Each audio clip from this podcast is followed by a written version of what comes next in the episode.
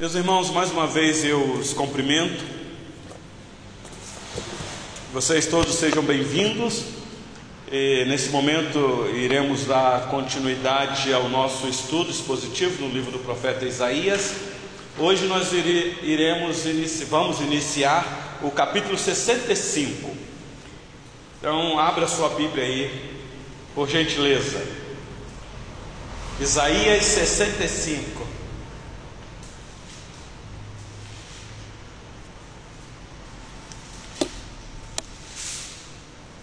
Capítulo 65 do profeta Isaías, como você já deve estar é, analisando aí na sua Bíblia, são 25 versículos. É óbvio que hoje eu não vou ler todo o capítulo, mas como ele tem aqui uma divisão, pelo menos na nossa, na minha tradução, deve ser a mesma da sua, tem aí as divisões que já vem aqui no texto pelo tradutor. Então eu vou usar essas divisões. Nós temos aí a primeira divisão dos versículos de 1 a 7, a segunda divisão de 8 a 16 e a última divisão de 17 a 25. Então hoje eu quero ler com vocês dos versículos 1 a 7 e me ater apenas aqui nestes versículos iniciais. E depois, se o Senhor Deus nos permitir, nós continuaremos com a exposição deste capítulo. Meus irmãos, o que nós vamos ver a partir agora do capítulo 65 até o finalzinho do capítulo 66 é a resposta que o Senhor Deus vai dar daquela oração que o profeta iniciou no capítulo 63, versículo 7 até o finalzinho do versículo até o final do capítulo 64. Então, a resposta que vai vir em forma de julgamento e de salvação. No, no último estudo eu comentei sobre isso. E isso tudo vindo da parte de Deus. O mesmo Deus que salva é o mesmo Deus que julga. Vocês devem lembrar que uma vez o João Batista falou acerca desta missão na pessoa de Cristo. E ele vos batizará com o Espírito Santo, no nosso entendimento, salvação, e com fogo, na nossa interpretação, juízo, julgamento. Então vamos lá, por gentileza, olha aí para a sua Bíblia a leitura dos versículos 1 a 7. Diz assim a palavra do nosso Deus.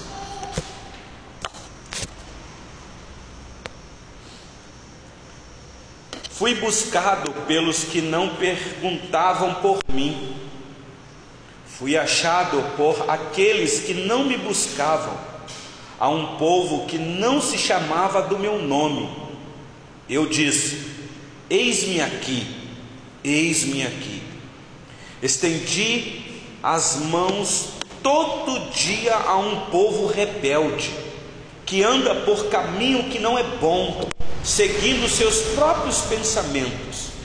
Povo que de contínuo me irrita abertamente, sacrificando em jardins e queimando incenso sobre altares e tijolos, que mora entre as, entre as sepulturas e passa as noites em lugares misteriosos, come carne de porco e tem no seu prato ensopado de carne abominável.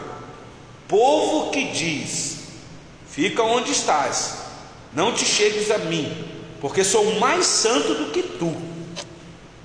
És no meu nariz como fumaça de fogo que arde o dia todo. Eis que está escrito diante de mim, e não me calarei, mas eu pagarei, vingar-me-ei totalmente das vossas iniquidades e juntamente das iniquidades de vossos pais, diz o Senhor, os quais queimaram incenso nos montes e me afrontaram nos outeiros, pelo que eu vos medirei totalmente a paga devida às suas obras antigas. Ler um texto desses aqui, que ameaça. Que é isso, Deus? O Senhor é um Deus vingativo? Meus irmãos, nós vamos com calma para o texto. Como eu disse para vocês, agora nós vamos começar a analisar aqui esse julgamento futuro, juntamente com salvação que virá para esse povo. O Senhor Deus aqui promete libertar o seu povo e destruir todos, de qualquer parte do mundo, quem se opusesse a ele. Porque o povo tem uma grande proteção que é o próprio Deus.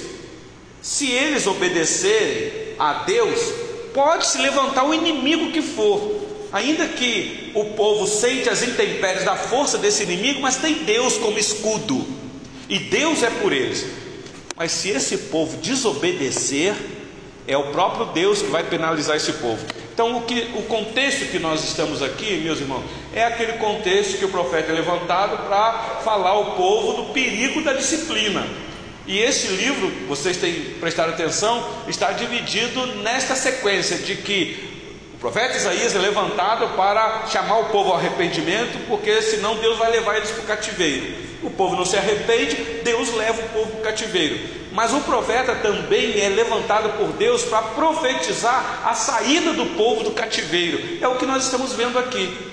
Aquele cativeiro babilônico é um símbolo, meus irmãos, do cativeiro do mundo que está aí, todos os povos da terra, todas as tribos, e o povo de Deus inserido neste grande cativeiro, nesta grande Babilônia. Por isso é que você vai ver agora essa palavra de juízo, porque vai vir aqui uma descrição no finalzinho do capítulo 65, uma descrição de novos céus e nova terra. É um assunto escatológico que nós vamos ver aqui futuramente, se o Senhor Deus nos permitir. Então aqui é profecia, profecia das pesadas. E eu gostaria de chamar a sua atenção. Olha comigo com calma o versículo 1 do capítulo 65.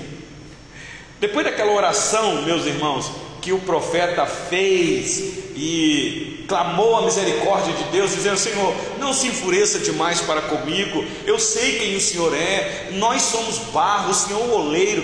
E aí então vai vir uma resposta. Vai vir uma resposta. Meus irmãos, nós devemos orar a Deus, não tenha dúvida disso. A questão é que a gente não pode achar e ter a pretensão de que a nossa oração vai mudar Deus, porque não vai, Ele é imutável. Mas, meus irmãos, a nossa oração pode estar de acordo com a vontade de Deus. Por isso que é sempre bom conhecer a Deus e conhecer a Deus pelas Escrituras, para você orar de acordo com a vontade dEle. Aqui vai vir a resposta. Depois da oração, o Senhor Deus então diz assim: Fui achado por aqueles que não me buscavam. A gente olha isso daqui e fala: O que, é isso? Que resposta é essa, Senhor?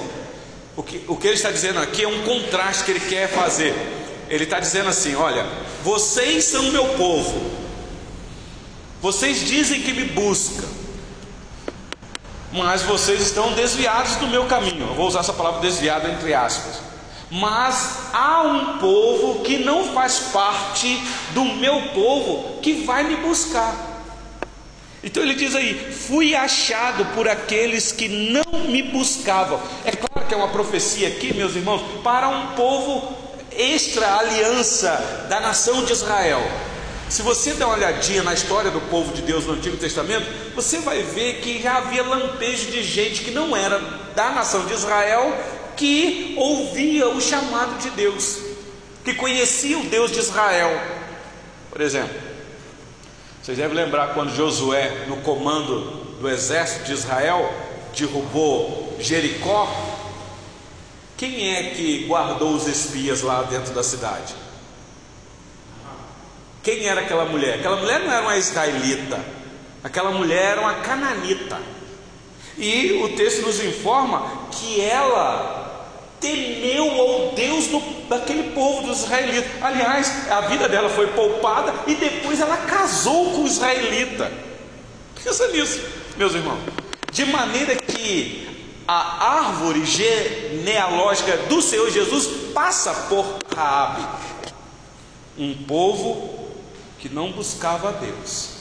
Então, me parece que o profeta aqui, amando de Deus, registra essa fala do Senhor Deus dizendo desse povo que vai ser achado pelo próprio Deus. Ele está fazendo um contraste com Isaías 64. Olha aí na sua Bíblia, por gentileza. Isaías 64, versículo 7. Acho que nós falamos isso daqui semana passada. O versículo 7 diz assim: Olha que contraste aqui. Já ninguém há que invoque o teu nome, que se desperte e te detenha, porque escondes de nós o rosto e nos consome por causa das nossas iniquidades. A, a, o profeta está orando, dizendo: Senhor, não tem ninguém que busque o Senhor. Aliás, se você pegar aqui, a nação está um caos. Quando ele entra na igreja para buscar o Senhor, me parece que ele está sozinho, é a sensação que eu tenho. E ele contempla a santidade de Deus, o trono glorioso do Senhor e Deus Todo-Poderoso lá. Eu tenho a sensação que o profeta entrou na igreja sozinho, porque a nação não estava mais aí para buscar o Senhor. Então, agora, depois que ele faz a oração, mostrando este quadro, o povo de Deus não quer buscar mais o Senhor, então agora ele vai ser achado por aqueles que não buscavam. Vocês devem lembrar uma vez que o Senhor Jesus é, contou uma parábola de que o rei ia dar uma festa para o seu filho. E aí mandou convidar pessoas específicas. Vocês lembram disso? E falou: ó, vai lá, manda, convida esse, esse, esse, esse, esse. Aí foi lá e convidou. Só que muitos davam desculpas. Ah, estou ocupado demais, eu tenho um outro compromisso. E, e quando o rei fez uma análise para ver quantas pessoas, se os convidados iriam vir, e ele foi informado que muitos estavam negligenciando o convite dele. E aí até é cômico na nossa visão. Então ele falou assim: então vai para o canto, vai para a praça. E o que encontrar traz. Pessoas de tudo quanto é jeito, pode trazer, porque eu vou aceitá-los. Meus irmãos, o que isso ensina para nós? Qual é a lição que nós tiramos disso daí? Nós muitas vezes olhamos o exterior, às vezes por acharmos que somos o povo de Deus, escolhidos, predestinados, eleitos, nós temos uma vantagem sobre aqueles que aos nossos olhos não valem nada na sociedade. E às vezes são esses, os escolhidos, predestinados, os eleitos, que não se curvam a, em obediência ao Senhor Deus. Dão várias desculpas. O Senhor Deus então tem um outro povo que ele vai buscar. Um povo, diz aí no versículo 1, olha, volta seus olhos aí para o versículo 1 do capítulo 65. Um povo que não se chama do meu nome. Claro que é uma clara referência aos gentios porque o povo que chamava pelo nome do Senhor era só os israelitas, aqui nesse contexto. Quer ver uma coisa? Isaías 42, abre aí a sua Bíblia. Isaías 42, 1. Diácono Lohan, poderia erguer a voz e ler para nós?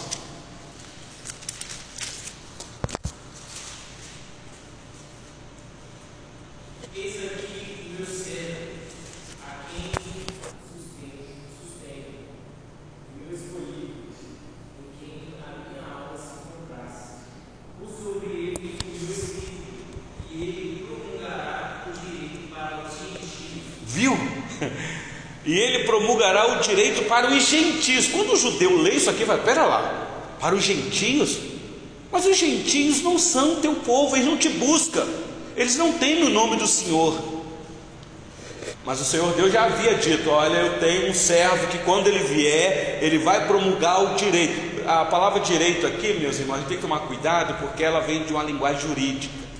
E até tem um, Diego, tem um grupo que fez um, uma letra de um louvor que às vezes a gente canta muito na igreja, assim: Tudo que Jesus conquistou na cruz é direito nosso.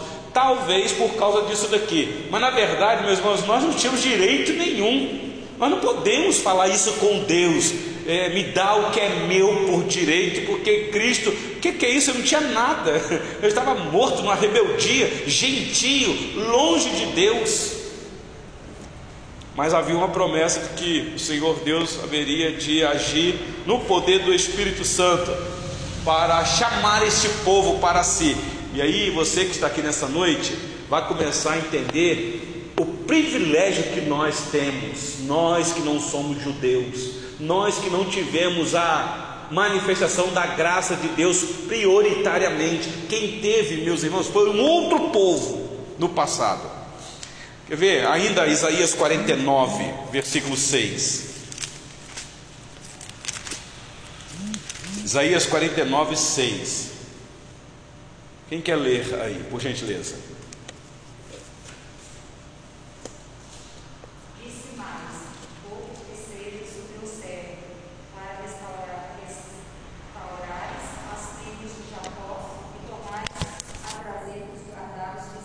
Isso. Também te dei, também te dei para te dei para os gentios, para seres a minha salvação até a extremidade da terra. Bom, nós já passamos por aqui.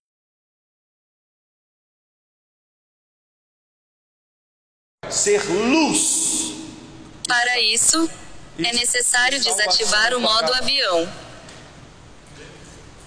Luz para os gentios e salvação até as extremidades da terra. A nação de Israel teve essa missão como videira, mas ela falhou na missão dela. Então vem um israelita e este vai ser a luz verdadeira que ilumina a todo homem em todo canto do mundo. Então é uma profecia da vinda do Messias que iria salvar um povo que não era povo de Deus. Luz para os gentios. E meus irmãos, essa profecia aqui apontava para nós aqui neste local. Hoje estamos no século 21, no ano 2021. Como que essa profecia aqui é uma realidade? Só estamos aqui hoje por causa dessa profecia cumprida na pessoa de Cristo. Porque senão não faria sentido a gente estar aqui. Nós não estamos aqui por nenhum outro motivo a não ser por esse, que a profecia se cumpriu. 52, 15. Meu irmão Valdenei, o senhor poderia ler para nós? Isaías 52, 15.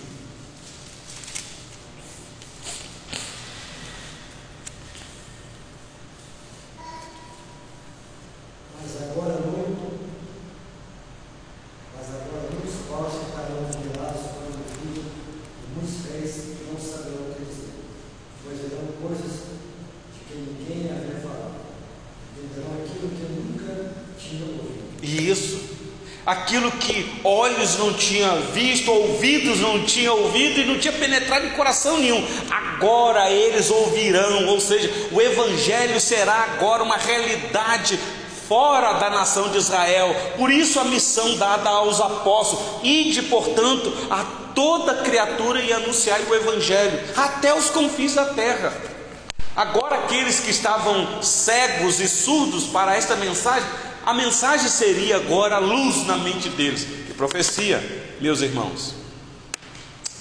Vocês sabem muito bem que o ministério do apóstolo Paulo nos deixa tão claro esta profecia sendo cumprida. Quer ver uma coisa? Vamos para o Novo Testamento rapidinho. Romanos capítulo 10, versículo 20. Romanos 10, 20 e 21, pode ler o 21. Diego, se você tiver com a sua Bíblia aberta, você poderia ler, por gentileza? Você dá conta aí?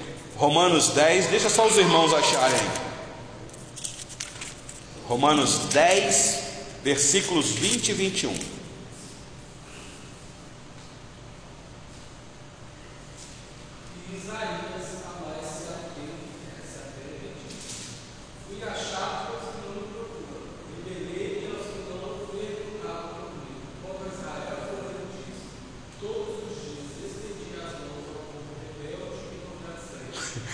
O que Paulo está fazendo aqui é lembrando os irmãos de Roma, que na sua maioria naquela igreja eram judeus, dizendo que o profeta Isaías se atreveu, não é isso que está aí? Ó? E Isaías a mais se atreve e diz: Fui achado pelo, pelos que não me procuravam, revelei-me aos que não perguntavam por mim. E quem são esses aqui? Não era o povo de Deus, os israelitas, os judeus, porque Paulo vai dizer no versículo 21 que os israelitas eram um povo rebelde contradizente. E meus irmãos, se nós, como povo de Deus hoje, somos a continuação desse povo lá do passado que tinha fé em Deus, nós corremos o mesmo, nós corremos o mesmo risco de ser de sermos rebeldes e contradizentes. E me parece, Diácono Kenny, que olhando no geral, está se repetindo a história. como que o povo de Deus hoje, que se chama pelo nome dele, este povo é rebelde, este povo não obedece e é contradizente. Então, o apóstolo Paulo aplica isso daí de uma maneira tão peculiar. Olha o que Pedro registrou sobre o povo que não era povo. Primeira carta de Pedro, capítulo 2. Sei que você conhece esse texto, mas deixa eu ler para vocês. 1 Pedro 2, versículos 9 e 10.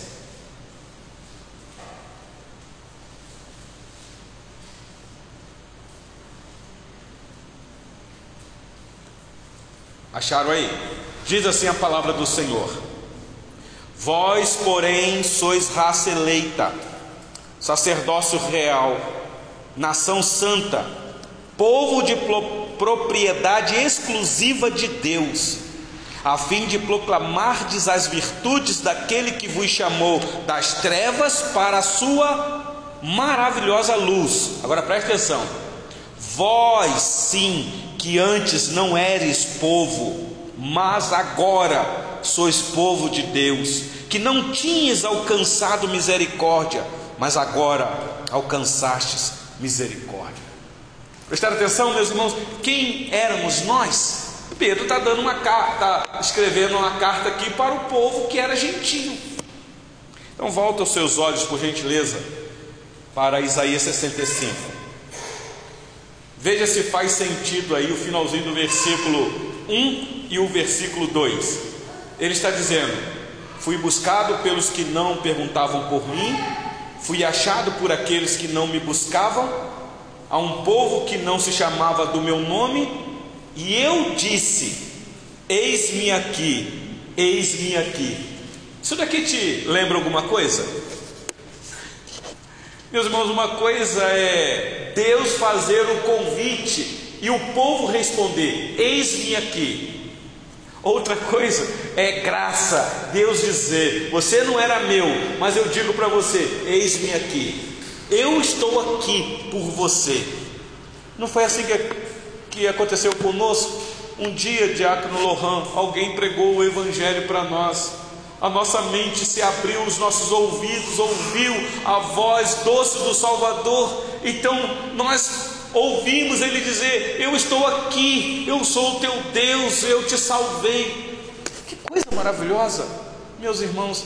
O que mais nós precisamos? Nós que não éramos nada, quando nós nos curvarmos diante dele em oração, como tem que ser? Lembra que o capítulo 64 terminou com oração. O profeta dizendo: Senhor, nós somos barro. E é mesmo, e é mesmo. Por isso que o versículo 2 diz assim: Estendi as mãos todo dia a um povo rebelde que anda por caminho que não é bom, seguindo os seus próprios pensamentos. Faz uma análise na sua vida aí, vê se você não se enquadra aqui hoje. Vê se nós não somos assim, meus irmãos.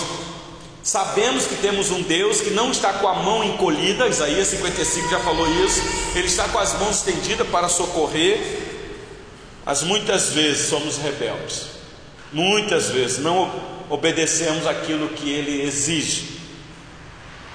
E muitas vezes andamos por caminho que não é bom.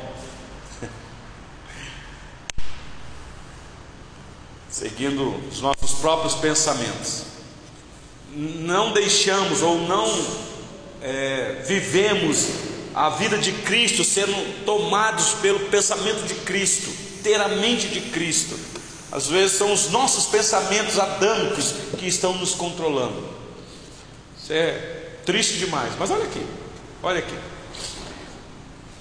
Isaías capítulo 1, se você der uma olhadinha lá no, no início, você que não participou aqui da, do início da exposição deste livro, veja se não é isso que o profeta, amando de Deus, diz para o povo. Olha o capítulo 1, versículo 2.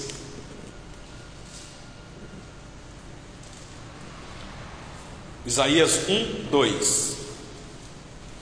Ouvi, ó céus, e dá ouvidos, ó terra, porque o Senhor é quem fala, Criei filhos e os engrandeci, mas eles estão revoltados contra mim. Meus irmãos, pensa nisso daqui. Coisa triste é, meu irmão Valdenês, quando nós, pais, criamos os nossos filhos e damos o melhor para os nossos filhos, esperando dos nossos filhos que eles sigam bons caminhos, de repente o filho cresce e fica rebelde. Não rebelde simplesmente por ficar rebelde, mas rebelde contra o pai. Filho que enfrenta o pai. É só entrar na internet hoje que nós vamos ver isso. Que triste é ver filho que enfrenta o pai e bate no pai, bate na mãe, filhos covardes. Que o pai gastou suor, lágrima, dinheiro para poder cuidar do filho, agora o filho cresce e enfrenta o pai. Isso quando o pai não trabalha e tem as propriedades, e o filho fica louco para tomar a propriedade do pai, querendo que é dele, por direito. Tudo que Jesus conquistou é direito nosso. Essa, é, esse sentimento de direito é um perigo. Vocês lembram da parábola do filho pródigo? Na verdade, para mim, é a parábola do pai amoroso. O filho falou: Eu quero o que é meu por direito. E aquele pai, piedosamente, concede ao filho a parte da herança. E nós conhecemos o relato. O filho pega aquilo e vai se deliciar em caminhos dos seus prazeres, dos seus pensamentos. Então, meus irmãos, que triste. Ainda aí no capítulo 1, versículo 23. Olha o versículo 23. Que dramático aqui. Isaías 1, versículo 23. Os teus príncipes são rebeldes e companheiros de ladrões. Cada um deles ama o suborno e corre atrás de recompensas. Não defende o direito do órfão e não chega perante eles a causa das viúvas. Meus irmãos, aqui autoridades lá da nação de Israel, homens importantes, políticos, ricos, mas corruptos, é, que gostam de suborno, corre atrás, né? Rebeldes, companheiros de ladrões, ou seja, tem amizade com escarnecedores. Que coisa triste isso daqui. Aqui você vai entender, meus irmãos, o problema de Davi, quando na busca daquela arca, consulta primeiro os mais importantes da nação, para saber como que ele iria fazer para buscar aquela arca lá. Diz lá o texto que ele consultou os príncipes, os governadores, Isaías aqui nos informa que muitas vezes, eu não, estou, não quero generalizar, mas nós sabemos até hoje, infelizmente, são poucos dentro da política, investidos de autoridade, que dão exemplo para o povo. Aqui. Homens investidos de autoridade que deveriam cuidar do povo, porque eles são levantados como servos, como ministro, a palavra ministro é servo, mas o que é que eles fazem? Eles querem ver o lado deles primeiro, eles aceitam suborno, são corruptos. Então, olha como é que estava o quadro aqui, meus irmãos. E o, e o Senhor Deus está dizendo: Ok, profeta, você está orando, clamando, uma oração de quebrantamento, mas deixa eu te lembrar o estado que esse povo se encontra. Porque esse povo não me busca. Agora tem um detalhe: eu tenho uma ação para um povo que não se chama, não se chama pelo meu nome. Volta aí para Isaías 65, por gentileza. Versículos 3 a 5. Vou ler o versículo 3. Olha aí. Ele vai dar um quadro aqui desse povo rebelde povo que de contínuo me irrita abertamente. Eu li isso aqui, meus irmãos, pensa nisso. É porque aqui nessa noite, pai, é só o nosso irmão Valdenez e o Diego. Diácono Ken, Diácono Lohan ainda vai chegar lá. Pensa um pai tem um filho, e aí, minha irmã Bruna, você fica imaginando a senhora como mãe, tem um filho que fica irritando e irrita não no secreto, não no privado, mas abertamente. Perdeu o pudor. O Senhor Deus está dizendo: ah, o pecado desse povo já é um pecado escancarado. Eles me irritam, aberto. Por isso que o Salmo 7, quando Davi escreve, vai dizer que esse Deus que é justo juiz, sente indignação todos os dias, por causa dessa rebeldia desse povo que ele chamou, que ele separou, que ele derramou ricas bênçãos para esse povo, mas é um povo rebelde, é um povo que só quer as benesses de Deus e não quer o próprio Deus. Então está aí, um povo que de contínuo me irrita abertamente. Meus irmãos, claro que aqui a gente pode entender que é o próprio povo dele que fazia isso, mas se olhar para os gentios, os gentios estão debaixo do justo castigo de Deus, porque toda a prática dos gentios é irritação em Deus constante. Então, nesse sentido, quando Paulo vai escrever aos Romanos, ele vai dizer: tanto judeu quanto gentio irrita a Deus abertamente. Olha, olha só a descrição no finalzinho do versículo 3 sacrificando em jardins e queimando incenso sobre altares de tijolos. Eu não sei se o que está por detrás aqui é aquilo que o profeta Jeremias disse sobre o povo adorar. Acho que era a rainha dos céus. Quer ver? Abre comigo aí para frente um pouquinho Jeremias 44. Olha, lembra dessa descrição aqui? Isaías 44.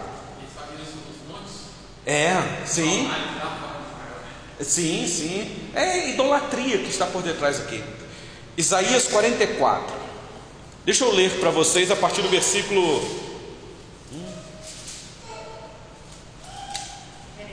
Jeremias, isso. Achou, Bruno?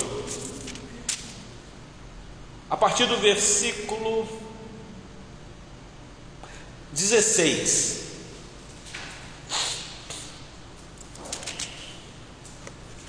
Diz assim: Quanto à palavra que nos anunciastes em nome do Senhor, não te obedecer, não te obedeceremos a ti. Vocês sabem que o profeta Jeremias foi levantado por Deus para falar exatamente para esse povo. E ele falava a verdade, mas o povo não gostava muito de ouvir a verdade. Então ele está dizendo: quanto a essa palavra, nós não vamos te ouvir. Olha o versículo 17. Antes, isso é o povo dizendo: certamente toda a palavra que saiu da nossa boca, isto é, queimaremos incenso à rainha dos céus e lhe ofereceremos libações, como nós, nossos pais, nossos reis e nossos príncipes temos feito nas cidades de Judá e nas ruas de Jerusalém. Tínhamos fartura de pão, prosperávamos e não víamos mal algum. Está vendo o que estão dizendo? Bem pragmático. A gente tinha essa prática, a gente fazia e dava certo, porque a gente estava recebendo bênção.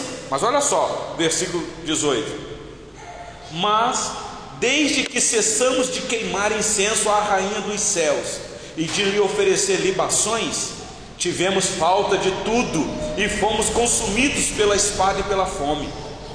Quando queimávamos incenso à rainha dos céus e lhe oferecíamos libações, acaso lhe fizemos bolo que a retratavam e lhe oferecemos libações sem nossos maridos? Os maridos coniventes, hein? Então eles estão dizendo aqui, nós estamos passando um aperto lascado, profeta, porque você está dizendo que a gente é idólatra, que a gente está adorando Deus estranho. Mas quando nós adorávamos a Rainha dos Céus, nós recebemos bênção. Ela nos abençoava. Mas olha só o que vai vir agora para frente, quer ver? Acompanhe aí comigo até o versículo 23. Jeremias 44 ainda, versículo 20 agora.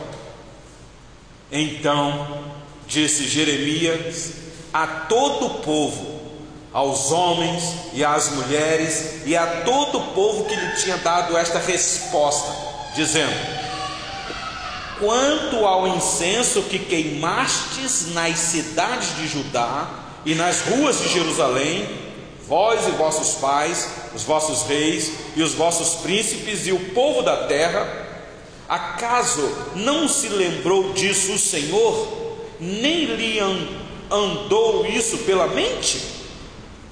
O Senhor já não podia mais, não podia por mais tempo sofrer a maldade das vossas obras, as abominações que cometestes, pelo que a vossa terra se tornou deserta, um objeto de espanto e de desprezo, e desabitada como hoje se vê.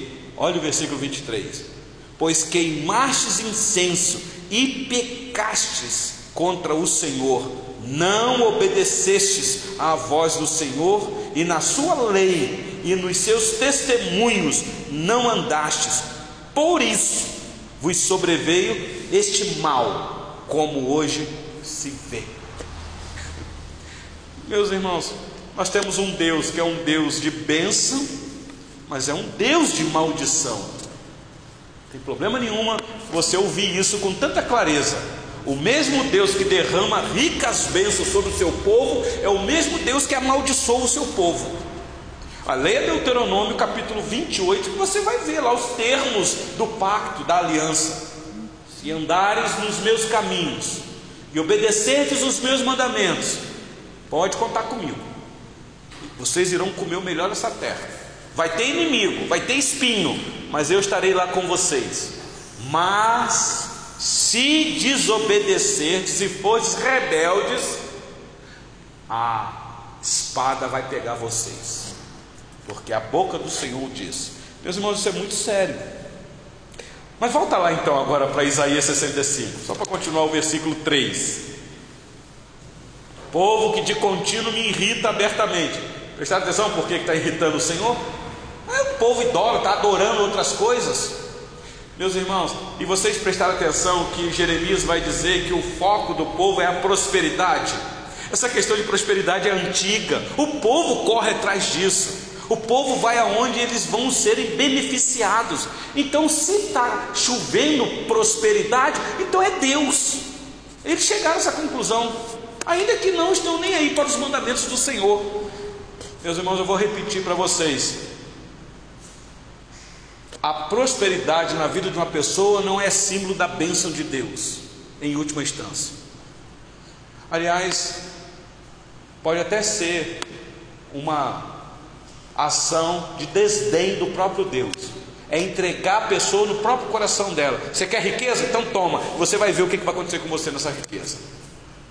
E a gente sabe disso. Paulo vai falar isso para Timóteo, este perigo, este perigo. O Senhor Jesus, quando desafiando os discípulos que tinham decidido seguir Ele, Ele está dizendo: vocês não precisam ficar ansiosos com coisa alguma. Não se preocupem, porque eu estou aqui com vocês. Mas antes ele disse: Não podeis servir a dois senhores. Vocês escolhem.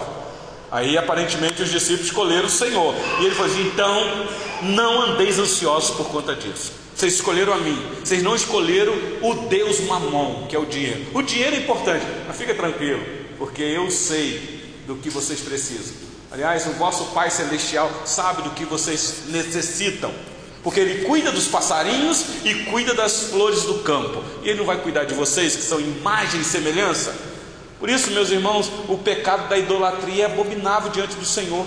Por que é que não é para fazer imagem de escultura para dar culto, para adorar? Porque, meus irmãos, a única imagem de escultura que se assemelha com Deus é você e eu.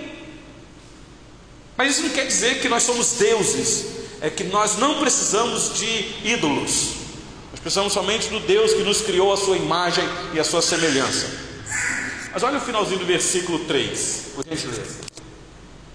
Diz assim: Povo que de contínuo me irrita abertamente, sacrificando em jardins e queimando incenso sobre altares de tijolos. Versículo 4 Aqui é terrível. Que mora entre, olha aí, Jacob Kenner, que mora entre as sepulturas e passa as noites em lugares misteriosos. Come carne de porco e tem no seu prato ensopado de carnes abomináveis. O que, que é isso? que mora entre os sepulcros e passa a noite em lugares misteriosos. Talvez aqui uma alusão, diácono Lohan, de um povo que tem o propósito de consultar os espíritos dos mortos. Aliás, Isaías capítulo 8, olha rapidinho aí. Isaías 8, 19. Diz assim: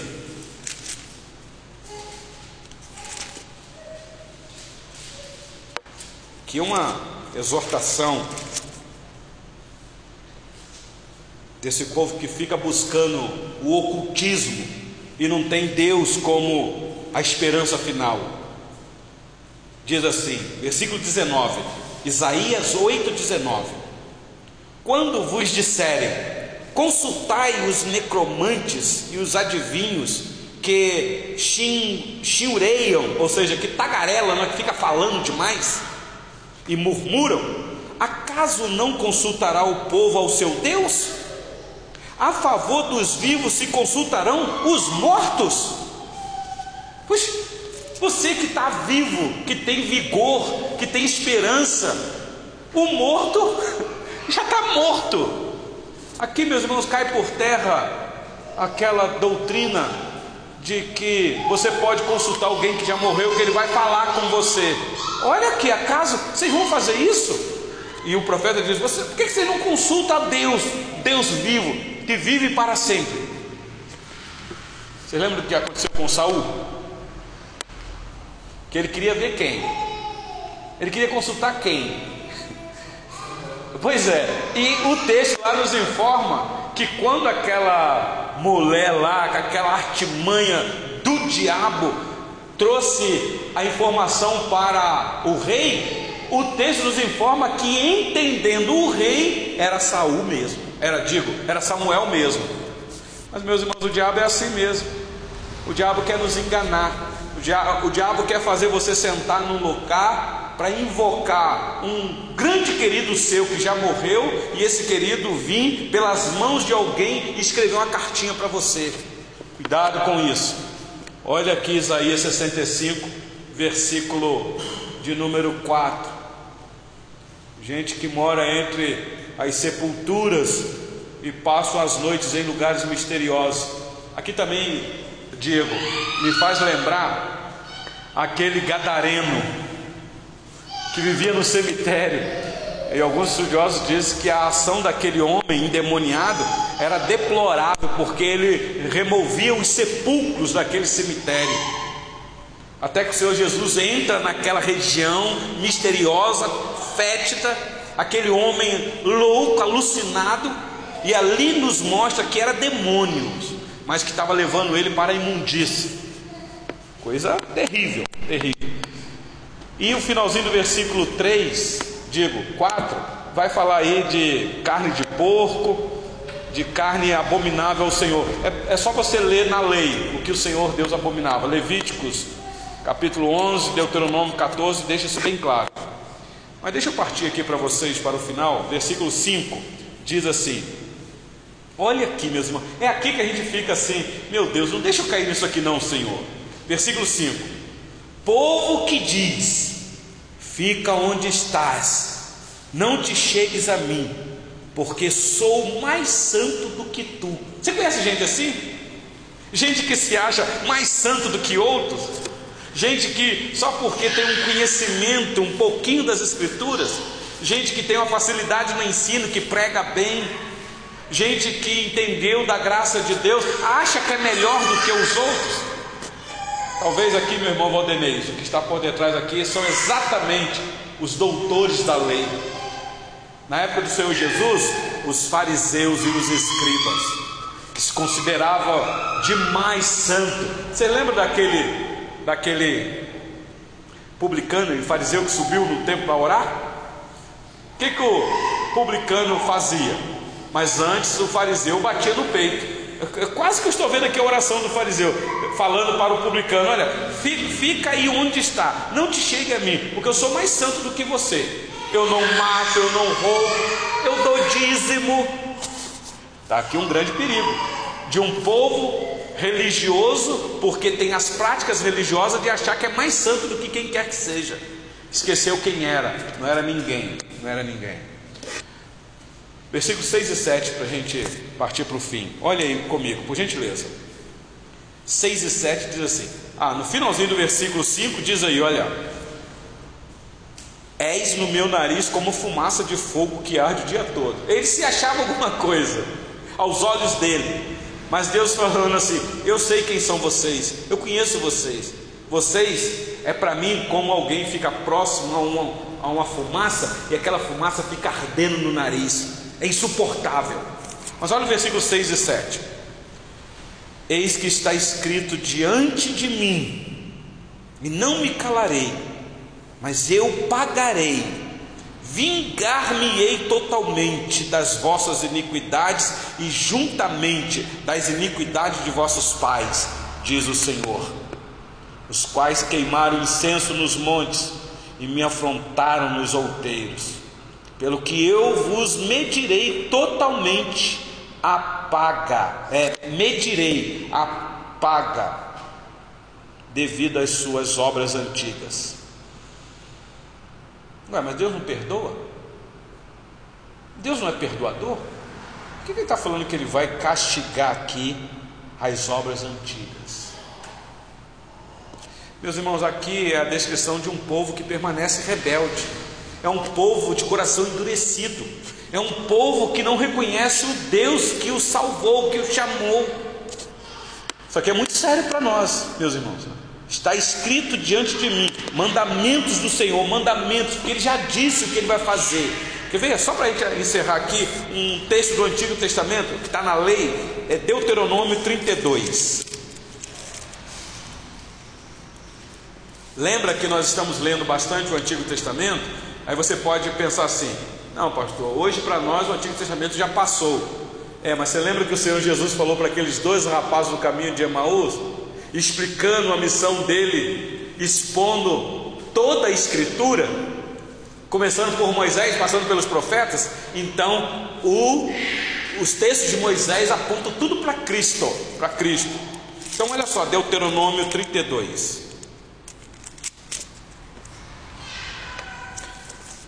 Versículo 32, diz assim: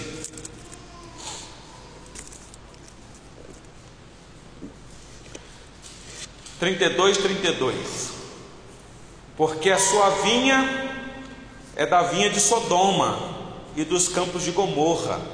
As suas uvas são uvas de veneno, seus cachos amargos. Acharam aí, o seu vinho é ardente veneno de répteis. Eu estou no versículo 33. E peçonha terrível de víbora, víbora, versículo 34.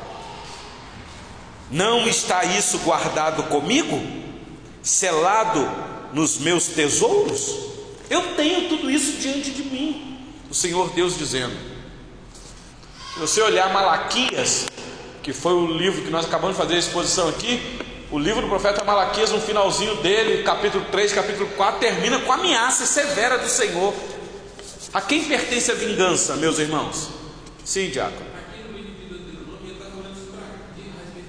Está falando para o povo dele. Deixa eu voltar lá para você. Olha, é, você vai fazer uma alusão daquilo que Tiago diz do perigo da língua. O que está na língua da gente? Mas deixa eu voltar lá para Deuteronômio 32, Diácono. Tá. Você está vendo aqui que o capítulo 32, você vê que é um clamor de Moisés, servo do Senhor, chamando o povo a ouvir, porque ele vai falar da parte do Senhor para o povo. E aí ele vai lembrar o povo aqui os acontecimentos no meio do povo. Então você vai ver na descrição ah, os termos da aliança que são enquadrados aqui. Começou lá no capítulo 28 e vai vindo Deus falando que Ele é o Deus da bênção, que Ele é o Deus que abre porta, que Ele é o Deus que vai com o povo e que é para o povo confiar. Mas se esse povo rebeldes vai ser consumidos. E então vem essa descrição, Diácono Kenny. Olha comigo aí o versículo de número 24, do capítulo 32. Pode ler.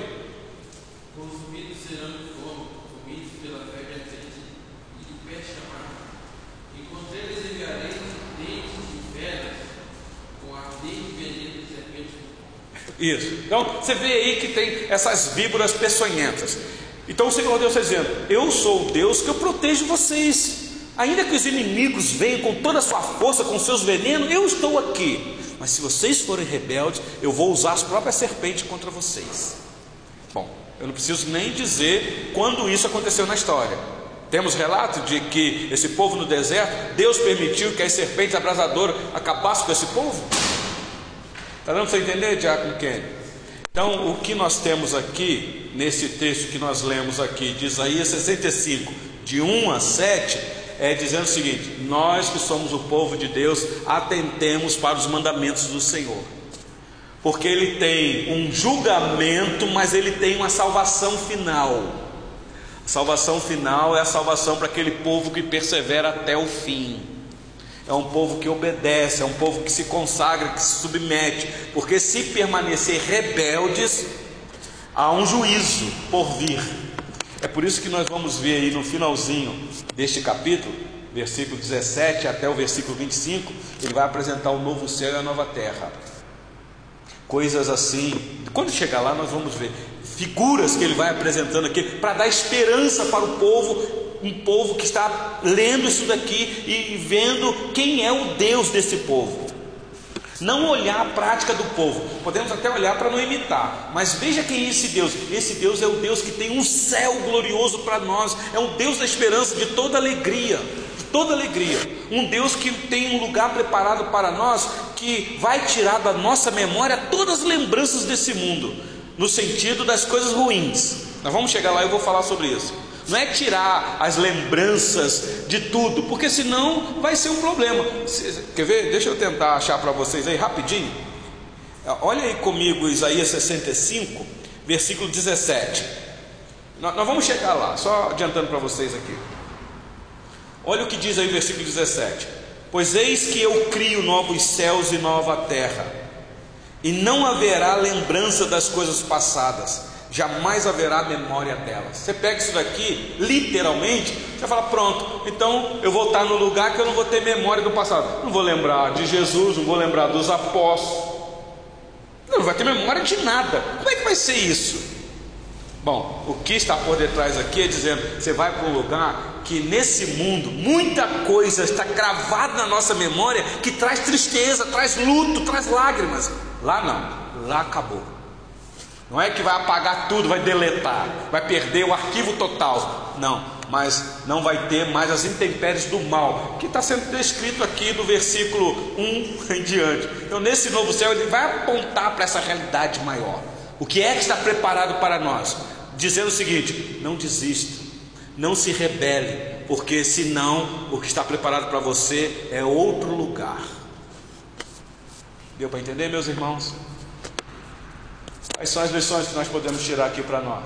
Várias que a gente já falou aqui. Permaneça fiel, permaneça obediente, examine esta lei, ame esta lei, a mais do que isso, obedeça essa lei. Tenha esse Deus como Deus da sua vida, o amado da sua alma, mais do que qualquer outra coisa, mais do que dinheiro, do que prosperidade, do que a sua própria vida.